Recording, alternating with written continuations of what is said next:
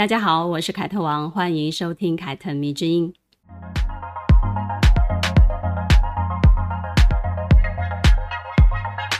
两性平权的观念哦，在台湾现在是越来越听得到了，也越来越多年轻人感受不到男女之间的差别待遇。在家庭里面呢，女儿跟儿子拥有相同的资源，职场上呢，也越来越少见女性不公平的待遇了。但这样子就表示两性真的平等了吗？也未必，因为平权的风气呢，是当下的政治正确，所以呢，台面上呢，我们可能感受不到明显的差别。但是台面下呢，社会对于男尊女卑还是有很多非常隐晦的角落的。比如呢，职场上男性跟女性的起薪呢，也许就会有一点差别。然后呢，更有晋升前景的工作岗位呢，首先呢也会思考给男性而不是女性。再来呢，就是东亚的传统观念没有那么快就被破除了。还记得二零一九年东京大学入学典礼的时候呢，上野千鹤子教授在台上发表祝贺的演讲。他的演讲一开始就提到了一个点，他说呢，依据日本文科省对全国八十一所医科大学对医学部进行的全面调查显示，女生普遍很难考进医科大学。换句话说呢，相对于女性的医科大学入学的合格率，男生的平均合格率要高出一点二倍。女生比男生更难合格，这是因为男生的考试成绩比较优异吗？并不是的，而是由于日本社会中父母对于儿子上大学、女儿上短大就好的这种重男轻女的观念所造成的差距。实际上呢，各种资料都明白地表示出来，女性考生的偏差值普遍高于男性考生。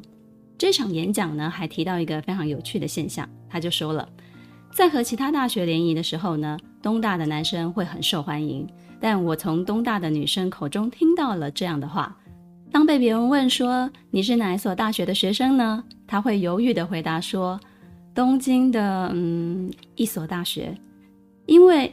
一听说是东大的学生，对方就会退避三舍。为什么男生以身为东大的学生而感到无比的自豪，女生却不敢轻易地向别人说自己是东大的学生呢？因为男性的价值和优异的成绩是对等的，而女性的价值和优异的成绩之间却不能够轻易地画上等号。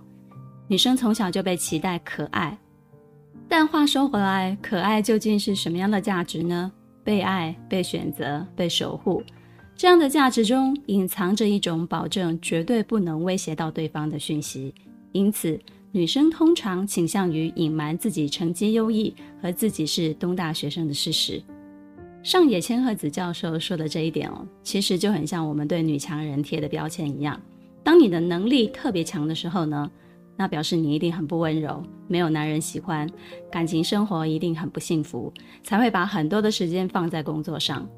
上野千鹤子教授呢，在这段话提出两个非常关键性的东亚普世价值对男女的认定：男性的价值跟他优秀的成绩是对等的。换句话说呢，就是哇，你是东大的诶，台大毕业的诶，以后前途不可限量啊。那女性的价值跟她优秀的成绩却很难画上等号。这句话的意思是：哦，念到东大，女生有必要念那么高的学历吗？以后会很难嫁出去呢。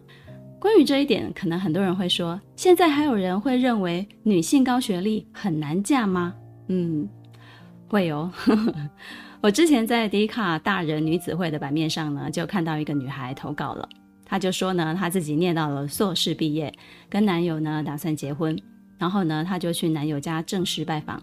男友的妈妈也非常的喜欢她，但是呢，私下却赖了她，就跟她说，女生书读得那么高，有一点点让人感到别有居心，甚至提到她看起来身形太瘦了，将来可能不容易怀孕之类的话。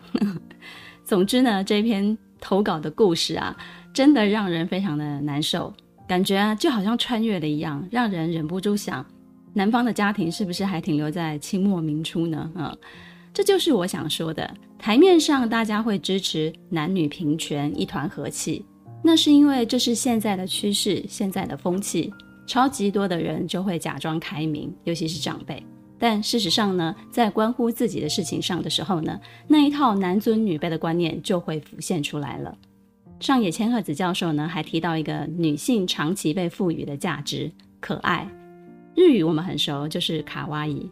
卡哇伊代表什么呢？就是被爱。被选择、被守护，女生会说：“这样不好吗？我就希望自己是被爱、被选择、被守护的啊。”但是上野千鹤子教授就很犀利地指出来了：男权社会为什么要女性卡哇伊呢？把你洗脑成被爱、被选择、被守护的角色之后呢，那么你，也就是女性，就不会威胁到男性所掌控的地位了。到现在。你依然可以听到“女人就是要给男人留面子”这种说法，对吧？尤其是长辈都会这样教你。这种说法，换句话说，不就是不会威胁到男性的意思吗？而男人为什么会感到受威胁呢？主要也是因为他发现你这个女人可能比他优秀。上野千鹤子教授呢，在二零一九年东京大学入学典礼的这场演讲非常非常的精彩，希望大家听完节目之后呢，可以打开 YouTube，然后搜寻来看，一定会让你对男女平权、女性主义有另外一种领悟。而我们今天要说的故事的主角，就是科学界的超级学霸居里夫人，她是一位威胁到很多男性科学家的女科学家。有一张照片呢，可以证明居里夫人在科学界的地位。但这张照片也透露出来了女性的不容易。那是一九二七年，距离她去世七年前的时候，她参加了在比利时首都布鲁塞尔召开的第五届索尔维会议。那一次的会议当中呢，聚集了当时世界中成就最高的科学家，可以说是全世界最强大脑都在这张照片当中了。而在 C 位的是我们非常非常熟悉的爱因斯坦。而居里夫人呢，也坐在前排，是当时唯一的一个女科学家。我相信大家都听过居里夫人的名号，教科书上面写居里夫人是人类历史上最伟大的科学家之一。她一生得过两次诺贝尔奖，是唯一拿过两次诺贝尔奖的女性。而这个记录呢，目前没有人可以打破。大多数的人都知道，居里夫人对世界的主要贡献是放射性领域的研究。并且呢，发现了放射性元素释和镭。然而呢，作为生活在男权社会中的杰出女性，居里夫人在当时所经历的艰辛、所面对过的困境，却很少有人知道。那么，现在我们就来聊聊她奋斗的过程，来看看她遇到哪些不公平的待遇，又是如何克服的呢？一八六七年十一月七日。玛利亚·斯科沃多夫斯卡在波兰华沙的一个小村庄里出生了。她是家中五个孩子当中最小的一个，是一个天蝎座的女孩。波兰这个国家呢，曾经被瓜分过三次。玛利亚出生的时候呢，波兰正在俄罗斯的统治当下。玛利亚的父母都是老师，但因为家里有五个孩子，经济状况不是太好。九岁的时候呢，跟玛利亚感情非常好的大姐染病过世了。随后不久，他的母亲也因病过世，让这个家更是支离破碎、雪上加霜。但尽管生活条件非常的差，父亲呢却给他们非常完整而且富足的教育。每一个周末呢，他们就会聚集在客厅，让父亲呢选读一篇文学诗集或者是文学著作，朗读给他们的孩子听。然后呢，大家就会一起讨论。家庭中的学习氛围呢是非常非常浓厚的。让玛利亚从小就浸润在知识的海洋当中，加上父亲呢是中学的数学老师，而且非常喜欢钻研科学，潜移默化之下呢，就让玛利亚很早就对科学产生了浓厚的兴趣，立志要朝这个方向努力。当我在看《居里夫人传》的时候呢，体会到了一个家庭教育的重要性。现在很多父母啊，想尽办法就是要把小孩弄进名校，给他们上补习班啊、兴趣班啊。但是呢，回到家却忘记了最重要的生活教育以及家庭教育。他们不陪孩子们看书，也不陪孩子们游戏，回家呢就是看电视、刷手机，然后规定孩子不能玩手机哦，不可以看电视哦，要去做功课，甚至呢期待孩子养成自动自发的习惯。可能吗？很难吧。因为孩子看到的父母就不是这个样子的啊。当他看到你也是个不学习、不认真的角色的时候呢，他会如何判断呢？当然是有样学样啊。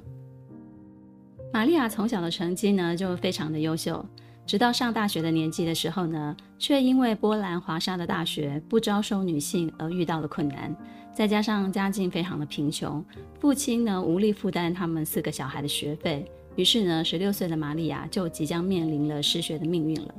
为了不让自己失学，她们姐妹们就开始打工赚学费，却发现，哎呀，能赚的钱实在是十分有限。于是呢，她那个时候的姐姐已经到了二十岁了，如果呢再不升学，就会错失入学的机会。玛利亚就做了一个决定，她告诉姐姐，她先专心打工，供她念大学。等到姐姐大学毕业了，她刚好也到了入学的最后年限，到时候呢，姐姐再反过来。赚钱供她念大学就可以了。两个姐妹就这样子抱头痛哭，下定决心彼此供养。于是呢，玛利亚一直做家教打工，直到二十四岁，在巴黎念大学的姐姐毕业了，也结婚了。虽然自己的日子过得也算是十分的辛苦，但是她遵守承诺，写信邀请玛利亚去巴黎，换她供养她念书。姐夫呢是个非常好的人，让玛利亚一起住在家里。但因为他时常有应酬与朋友，所以家里的环境呢，对于玛利亚来说呢，就不是一个非常好的学习环境。于是不久之后呢，他就在学校附近租了房子。虽然这间房子比不上姐姐家干净又温暖，但是起码能让她专心学习，因为她必须把自己落下的大学进度赶上。加上她那个时候的法语并不好，所以就需要比别人更加倍的学习。在巴黎大学求学的期间呢，二十六岁的玛利亚遇到了皮耶居里，她未来的丈夫。当时皮耶居里已经获得了博士学位，正在巴黎大学做物理与化学的老师。玛利亚虽然在大学专攻数学，但是呢，她却非常非常的喜欢科学实验。于是呢，志同道合的两个人非常投缘，经常一起骑车郊游，分享讨论实验的成果。玛利亚拿到学位之后呢，并且拿到教师资格之后呢，他们就结婚了。婚礼上，二十八岁的玛利亚并没有穿上婚纱，而是一袭深蓝色的套装，是她多年做实验时的工作装。从此，她的名字也从玛利亚·斯科沃多夫斯卡变成了玛丽居里。三年之后呢，他们生下了第一个女儿，取名伊莲娜。这个女儿后来也追随了母亲的步伐，成为了科学家。一九三五年，她跟自己的丈夫一起获得了诺贝尔化学奖。女儿出生之后呢，玛丽面临所有职业妇女都要面临的问题了，在事业跟照顾孩子之间呢，她必须做出取舍了。这个时候呢，她的丈夫皮耶居里站了出来，他并不赞成妻子放弃他重要的研究工作，回家照顾孩子。为了不中断两人的研究工作呢，他是先让退休的医生父亲帮忙照顾孩子，并且呢，从两个人微薄的薪水当中呢，挤出保姆的费用。如此一来呢，两夫妻便有时间持续的去实验室做实验，埋首研究工作之中。这个想法跟做法，无论是放在过去还是现在，我觉得都十分难得。我常常认为哦，一个女人的成功一定离不开家人、伴侣的支持跟鼓励。能够有皮耶居里这位丈夫是居里夫人的幸运，她找到了一位志同道合的伴侣，并且懂得尊重他。恋爱中、婚姻中，比起被爱、被选择、被守护，尊重一个女人并支持她想做的事情，我觉得是更重要的事情。这或许呢，可以成为大家判断一个男人的基准哦。你们不妨参考看看。有了坚强的后盾之后呢，他们就向学校借用了原本解剖尸体的废弃的办公室，作为他们两个人的研究实验室。这个地方通风非常差，又经常漏水，却是他们唯一能够用的实验室。两个人呢，就这样在这样艰苦的环境中呢，研究放射性物质。一八九八年。玛丽和丈夫发表了一篇联合署名的论文，宣布以 PO 命名所发现的元素，并且呢以此纪念被瓜分的祖国波兰。一九八九年，他们又将发现的第二个元素命名为镭。镭呢在拉丁文的意思是射线的意思，并且呢在研究的过程当中呢，他们就创造出了一个单词，也就是我们现在耳熟能详的放射性。为了证实自己的发现，玛丽在长达三年多的时间里面呢，从十几吨的沥青铀矿废渣当中呢，进行多达数万次的提炼，终于成功分离出了微量的氯化镭。哇，光是想到这种毅力啊，我就浑身起鸡皮疙瘩。一九零三年，玛丽获得了巴黎大学博士的学位。同年呢，瑞典皇家科学院授予亨利·贝可勒尔、皮耶居里、玛丽居里诺贝尔物理学奖。玛丽居里呢，成为了有史以来第一位被授予诺贝尔奖的女性。但其实这一件事情差一点就不是这样的结果了。整个研究的过程当中呢，是玛丽一个人独自完成了镭的提纯以及对放射性物质的探索和结论的。她的丈夫皮耶居里更多是以玛丽的助手的身份，帮她改造一些实验的器具，以及合作伙伴的身份伴随在他身边。那至于亨利贝克勒尔，对这项工作就更没有什么实质性的指导跟帮助了。但是呢，他作为比居里夫妇更有身份、更有社会地位，身为第一个发现天然放射性的人呢，他的作用是把他们引荐到被上流社会所把持的科学界。简单来讲啊，亨利贝克勒尔是他们进入科学界的一张门票。原本呢，玛丽居里是被除名的，只有丈夫皮耶居里是允许被署名的。要不是一位瑞典的数学家叫做列夫勒向皮耶居里通报了这个结果，并且提出了申诉，恐怕玛丽居里这一个真正的研究者就要被埋没了。你会说啊，好不公平哦，女性的研究成果就这样子被男性剥夺了。是啊，站在一个女性的地位非常低下的年代呢，很多女性工作者的成就。尤其是女科学家的成就，就常常被男性所取代，没有其他原因哦，就只是因为她们是女人。关于女性是否能够胜任科研工作的问题，从科学诞生的时候呢，就充满了争议跟讨论了。学术不公、性别歧视，女性需要付出加倍的努力，才能跟男同事们站在同样的位置上，而有的呢，直到去世都未曾获得应有的认可。比如呢，最有名的就是英国研究 DNA 分子结构的女科学家罗莎琳·富兰克林，她的研究成果就直接被其他的男学者拿去了，并且得到了诺贝尔奖。而她三十七岁呢，因为长期研究放射线而罹患了卵巢癌去世。直到了五十几年过去之后呢，才有人替她平反，把研究成果归功于她。而在美国近代呢，则有一位叫做芭芭拉的女孩。她也因为性别在科学界的发展到处受到阻碍，直到她得到了乳腺癌，必须切除乳房的时候呢，她忽然有一个非常大胆的想法。她觉得如果就要被切除乳房了，这是一个她没有办法避免的厄运的话，那么呢，她是否可以运用这一次的机会把自己的性别整个换掉？于是呢，他就接受了变性手术，隐藏了自己真实的身份。他起了一个名字叫做。巴雷斯，并且呢，对外宣称他就是芭芭拉的哥哥。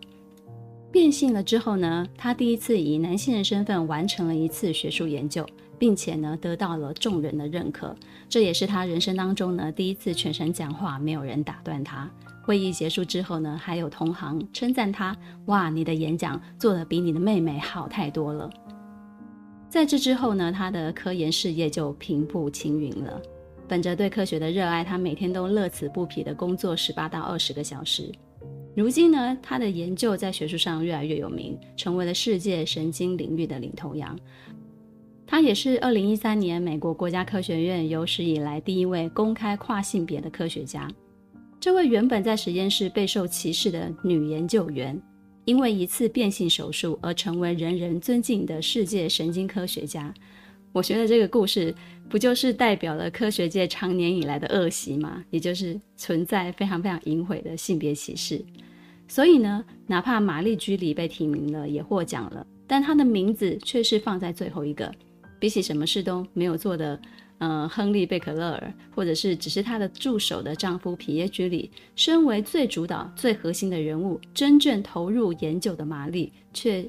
只能因为她是女人，所以她就被放在最后一个位置。你还觉得这个世界没有性别歧视吗？我有一个同学，他也是化学博士，他念书的过程非常非常的辛苦，几乎把身体都赔进去了。但他的研究成果呢，经常比男生更难得到教授的青睐。哪怕他做的非常的出色，教授也不愿意让他得到高分。他说，在某些由男性把控的领域，女人啊，真的要付出比他们更多更多的努力，才能够真的跟他们平起平坐。这不是传说，这是事实。得到诺贝尔奖之后呢，他们第二个女儿艾芙居里出生了。这个女儿呢，日后也十分的优秀，是一名音乐教育家，同时呢，也是《居里夫人传》的作者。后来呢，还成为一名战地记者。他所撰写的《居里夫人传》曾经感动无数的女性，并且鼓励她们。比如呢，我们曾经说过的美国公众界的良心桑塔格，小时候呢，就是看了艾弗居里所写的《居里夫人传》，而曾经把物理系当作是自己的目标。艾弗居里出生两年之后呢，皮耶居里在一次大雨滂沱之中呢，为了横越马路，结果呢就被一辆迎面而来的马车撞倒之后碾压，造成颅骨骨折，最终去世了。三十九岁的玛丽居里就成为了寡妇。从今以后呢，她一边做研究，一边独自抚养两名女儿长大。巴黎大学将丈夫她原本的教授职位授予了玛丽。于是呢，她也就成为了巴黎大学第一位女教授了。我们在这里就小小的聊一下居里夫人的教育方针好了。她给两个女儿的教育，可以让做父母的人学习一下，或者是参考一下。她并没有把女儿送去传统的学校念书，而是发起了一个教育合作计划。她联合了学校的老师、教授们，成立了一个。教育互助学习小组，并且呢，共同的肩负起呢所有的子女们的教育课程。再来呢，他非常非常的重视孩子们的体能，就经常带他们去郊外游泳啊、划船啊、骑车啊，培养他们运动的习惯。他也非常重视亲子的时间，无论是去演讲，还是在世界大战发生的时候呢，他都坚决把孩子带在身边，让他们亲眼看到，哎，你的母亲从事的是什么样的一个职业，让孩子们知道自己的父母在做什么。而当他们夫妻发现了雷之后呢，居里夫妇呢，并没有去申请专利，他们两人呢，都认为这个成果应该是属于世界的，让科研的成就归于世人，免费共用。并且呢，还在平常就时常的告诫女儿们，镭必须属于科学，它是属于世界的，不属于个人的。任何人都不应该拿它来发财、来致富。他们甚至呢，把诺贝尔奖金送给了法国的政府，用来支援第一次世界大战。他用自己的经历教育女儿们，让他们可以快速的成长，并且树立志向。不过，我想啊，也许是同样都是身为女性。玛丽居里知道自己的女儿以后将会面对哪些困境，是她曾经经历过的。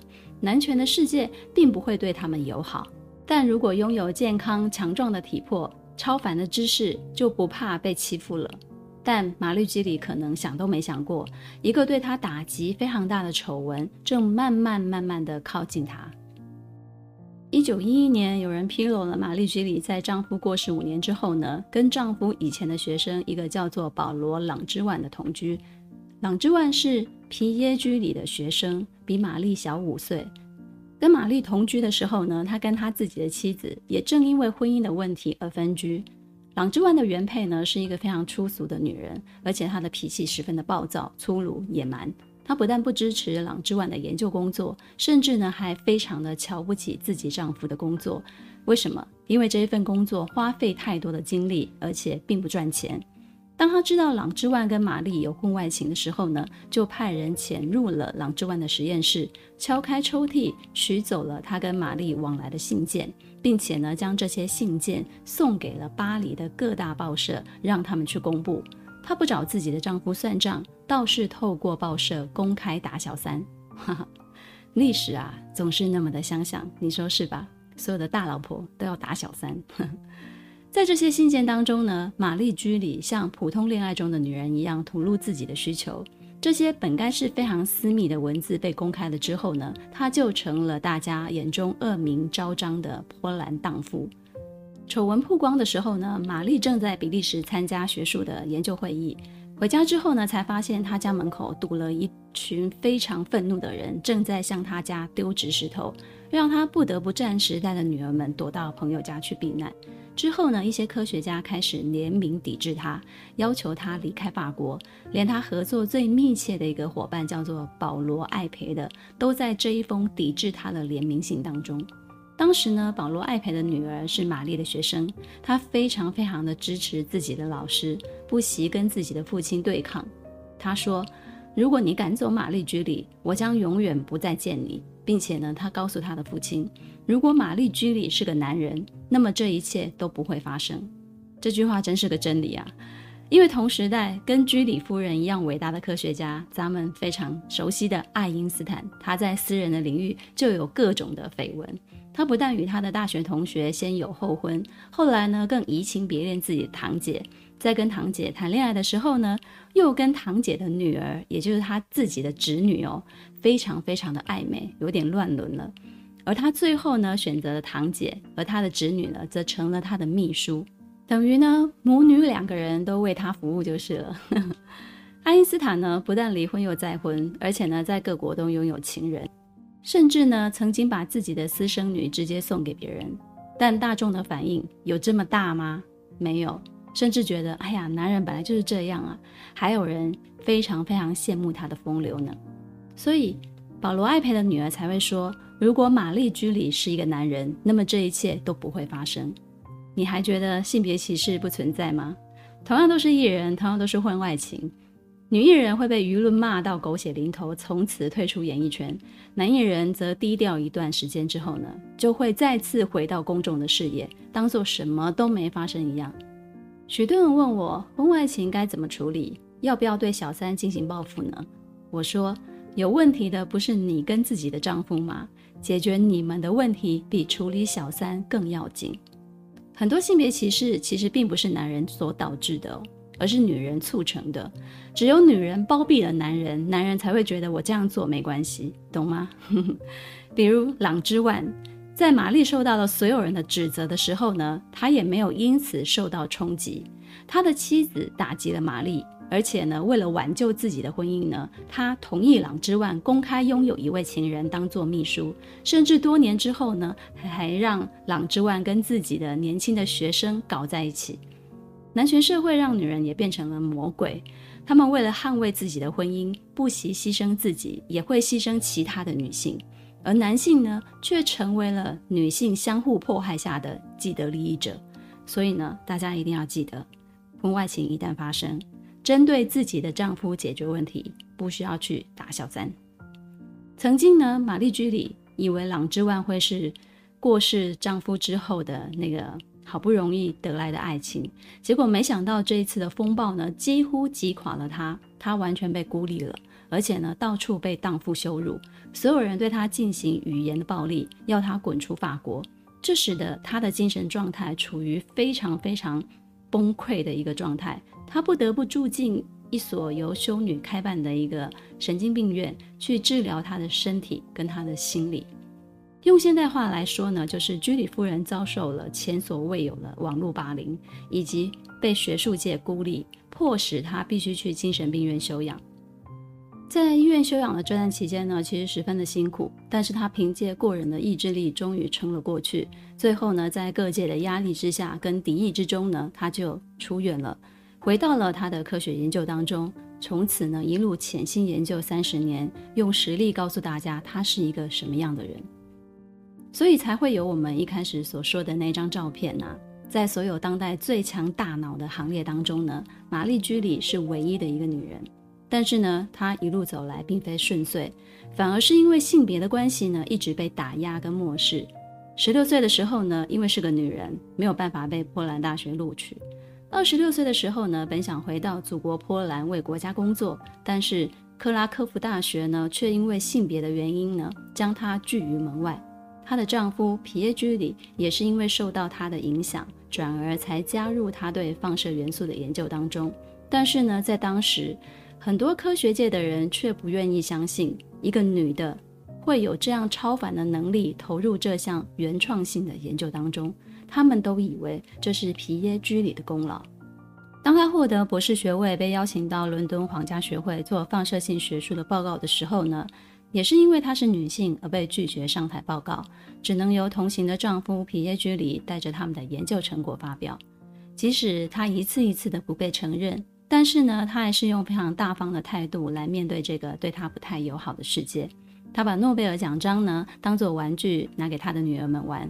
他把第一次获得的诺贝尔奖金呢用来支援他的朋友、家人、学生和他的研究助手们。他不给镭设专利，当做是自己私人的资产用来致富。他坚持把各种得来的奖学金全数捐给需要科学研究的机构，哪怕他自己的研究室才是最需要那笔钱的人。业界同好爱因斯坦，哇，又提到他了。哦，好啦，他就是当时代最重要的科学家嘛，所以他说的话也就具有分量。爱因斯坦评论玛丽居里，他是这样讲的。在所有世界名人当中呢，玛丽居里是唯一没有被圣名宠坏的人，所以呢，他会在第一次世界大战的时候呢，奔赴战场建立放射科，用来救助上百万的法国士兵，并且说服巴黎的贵妇们掏腰包出钱来赞助车辆。这些车辆呢，是为了改造成辐射车，用来照 X 光片的，这样子呢，就能找到士兵们身体中被子弹残骸入侵的位置。并且呢，他把自己的女儿带去当第一助手，然后成立一个培训班，训练所有的妇女成为专业的操作员。他没有带着自己的科学成果去避难，而是转身投入战场，去贡献自己的所学。由于长期处于放射性环境之下，玛丽居里在晚年就患上了恶性贫血症。一九三四年七月四号，玛丽居里与世长辞，享年六十七岁。随着时代变迁，他的丑闻渐渐地淡去了，人们开始正视他生前对世界、对人类进步所做的一切。我常想，这个世界或许真的不可爱，却依然是有温情的，哪怕有些时候正义来得太晚。希望这一集节目呢能让你对居里夫人的故事有所认识也非常推荐大家去看一部电影叫做居里夫人放射永恒这是二零一九年上映由裴淳华主演的关于玛丽居里的故事。最后感谢大家的收听凯特迷之音咱们下次见了。